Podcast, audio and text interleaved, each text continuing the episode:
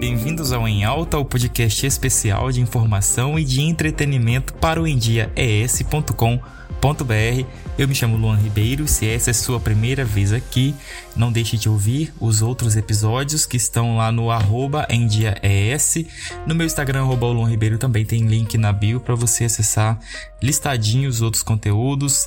Tem sexualidade, tem entretenimento, tem informação, tem política, tem mercado, enfim, uma infinidade de assuntos para a gente ficar por dentro do que está acontecendo aí na comuni nas comunidades, né? Que nós vivemos em bolhas, né?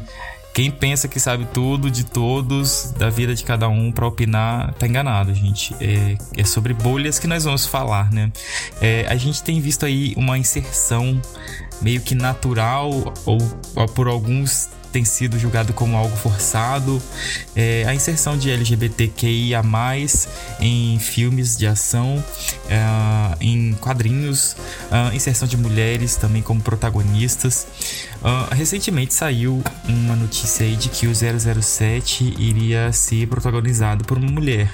Acredito que isso já está confirmado e assim, para muitos isso vai tirar o sentido do filme ou uma coisa nesse sentido aí.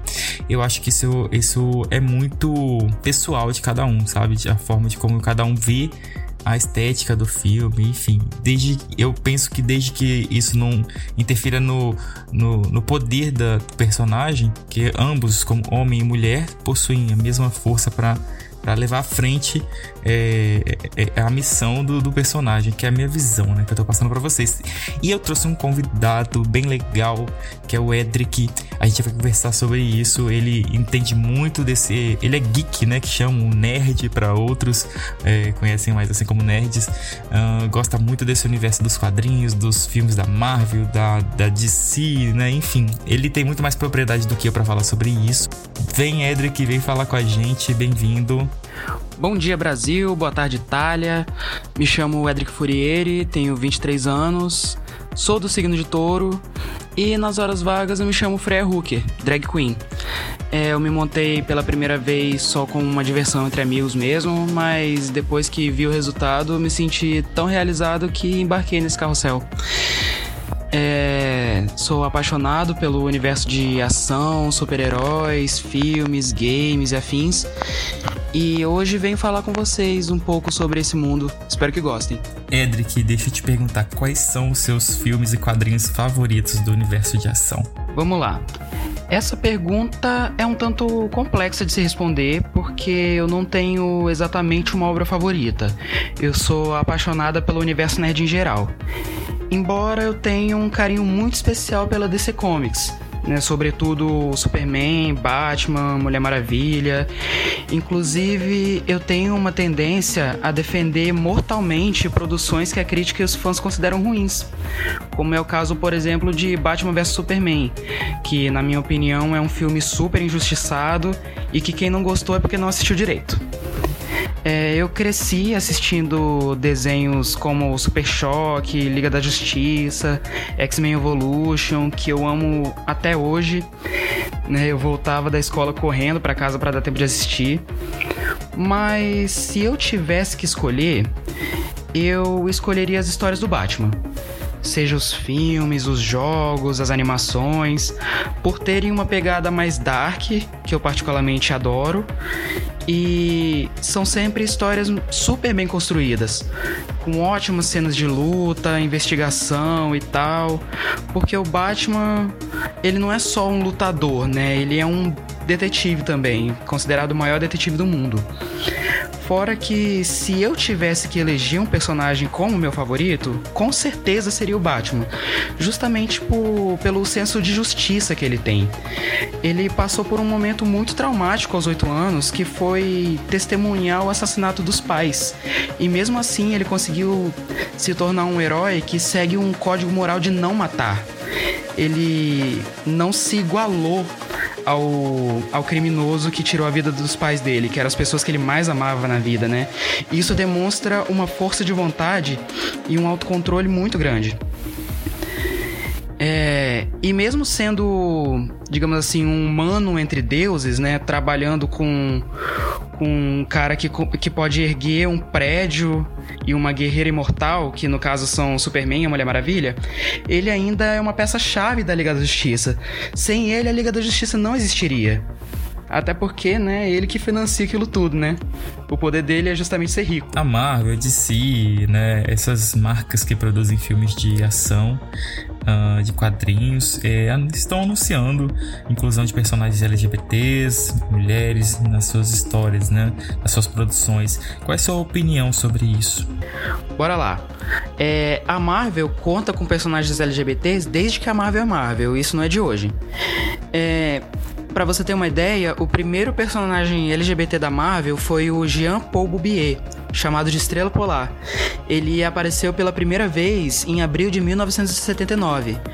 Porém, naquela época, a sexualidade dele era apenas sugerida por ordem dos editores.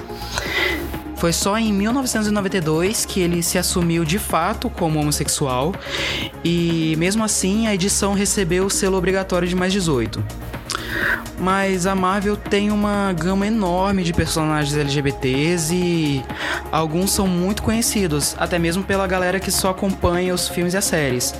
É, temos o Homem de Gelo, que é gay, a Mística, que é bissexual, o Deadpool, que é pansexual, é, o Loki, que recentemente foi confirmado como sendo gênero fluido.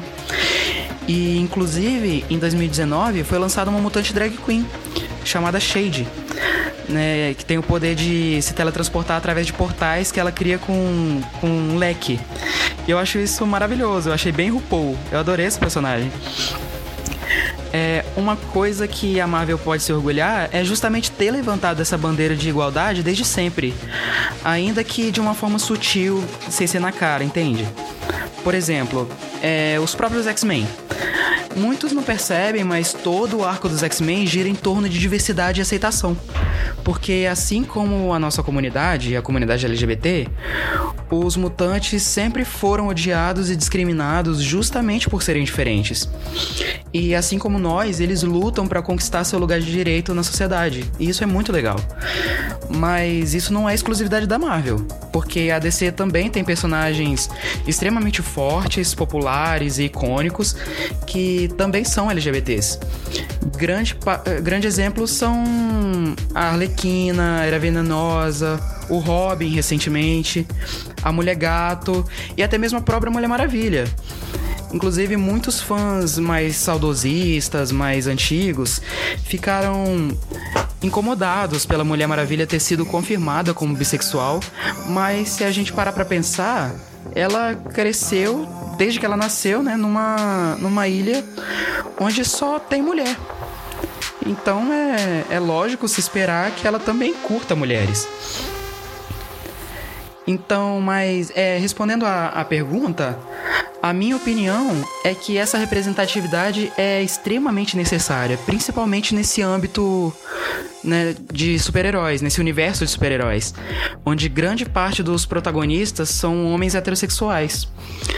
É muito importante essa visibilidade, até porque serve para apagar esse estereótipo homofóbico de que, de que gay é só promiscuidade, né? Uma visão que, infelizmente, grande parte da população ainda tem.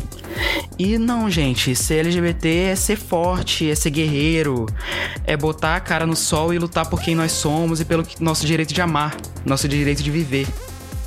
Como eu falei lá no início do podcast, a franquia também de filmes do filme 007 uh, ah, anunciou que terá uma mulher é, que irá interpretar o papel de agente. Você gostou dessa notícia? É, o que é que você pensa né, a respeito disso? Na época em que saiu essa notícia, eu gostei sim fiquei animada com a novidade. Não por gostar da franquia, porque eu confesso que nunca fui fã de 007. Eu fiquei animada pelo fato de ser uma mulher negra conquistando um papel de destaque como esse numa franquia de tanto renome como é 007. Porém, eu assisti a esse filme, né, 007 Sem Tempo para Morrer, e eu vi que esse pode não ter sido um grande exemplo de girl power, porque a personagem Nomi, interpretada pela Lashana Lynch, ela não teve tanto destaque quanto eu achei que, que teria. E apesar de ter realmente assumido a identidade de agente 007, é, ter tido seus momentos de ação durante o filme, ela ainda meio que ficou na sombra do James Bond, que continua sendo protagonista, claro. E, mas isso não tira o mérito dela de forma alguma. A questão é que, apesar de eu não ter achado é, um exemplo de girl power tão poderoso quanto poderia ter sido, eu acho que foi o começo e não nego a importância. A franquia 007 tem 25 filmes e se estende desde 1962 até os dias atuais. E pela primeira vez estamos vendo uma mulher, e uma mulher negra, vale ressaltar, ocupando um papel dessa magnitude, sendo a nova 007. Porque, querendo ou não, o, o agente 007, para eles no filme lá, né, o James Bond comenta que é só um número. Mas isso é no universo deles. No nosso, o agente 007 é um personagem totalmente icônico da, da cultura pop. Todo mundo conhece e respeita o agente 007. É, mas falar mais, mais do que isso é da spoiler do filme. É, já tínhamos mulheres fortes liderando franquias de ação de sucesso. É, Lara Croft em Tomb Raider, Katniss Everdeen em Jogos Vorazes, a Selene de Anjos da Noite, são grandes exemplos. Porém, ainda assim, são poucas se comparadas aos protagonistas masculinos, que, como eu disse anteriormente, são a esmagadora maioria das produções cinematográficas. E ver as mulheres conquistando essa posição de liderança é muito legal. Afinal, é isso que o movimento feminista prega, né? Que as mulheres são tão capazes quanto os homens. E isso é verdade. A Lashana Lynch é uma excelente atriz, eu achei que ela brilhou no papel. E apesar de tudo que foi dito, com certeza abriu portas para outras mulheres conquistarem seus lugares de direito sob o sol. Eu acho que ela arrasou no filme. Edric, adorei sua participação aqui, foi muito bacana. Apareça mais vezes. O pessoal vai lá seguir o Edric, viu? É isso, meus amores. Obrigado por terem ficado até aqui. Eu espero que tenham gostado. Confesso que eu tava um pouco nervosa, mas acabou que foi uma experiência muito bacana. É, foi um prazer falar sobre esse universo que eu amo tanto, esse universo de ação, super-heróis, militância e outras cositas mais. É, me sigam lá no Instagram, arroba sigo todos de volta. Quem quiser conversar mais sobre filmes, séries, animações, games e tal, pode me chamar no direct. Trato todo mundo super bem, tá? E eu vou adorar conversar com vocês. E é isso. Muito obrigado a todos e obrigada principalmente a você, Luan, pela oportunidade. E forte abraço, fiquem com Deus. Beijinho, beijinho. Tchau, tchau. Gente, eu tenho uma notícia muito importante. Saiu o episódio novo do Jovem da Hora lá no site endiaes.com.br. E se você é do mundo dos podcasts, é, acesse a sua plataforma favorita, Spotify, Deezer, é, Apple Music, enfim. É só buscar por Em Dia ES, que vai ter vários podcasts que saem todos os finais de semana, com exceção da Anaísa Scalope, com o Quero Me Conectar, que é um, que é um episódio que sai sempre toda segunda-feira, abrindo a semana, com as tendências, com mapas espirituais e etc e tal. Um beijo, até a próxima.